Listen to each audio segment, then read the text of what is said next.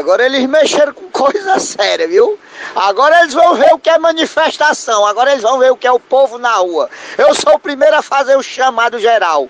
Rapaz, se eles aumentarem o preço da cerveja, aí eles vão comprar briga pesada. Que nós vamos pra rua, nós vamos para combater. Que isso aí é um crime. Isso aí já passou dos limites. Eles podem aumentar a gasolina, botar papel na carne, botar o carro de asa, mas aumentar o preço jamais. É, agora eles vão. Agora eles compraram briga, viu? Se preparem, governantes, que agora nós vamos pra rua.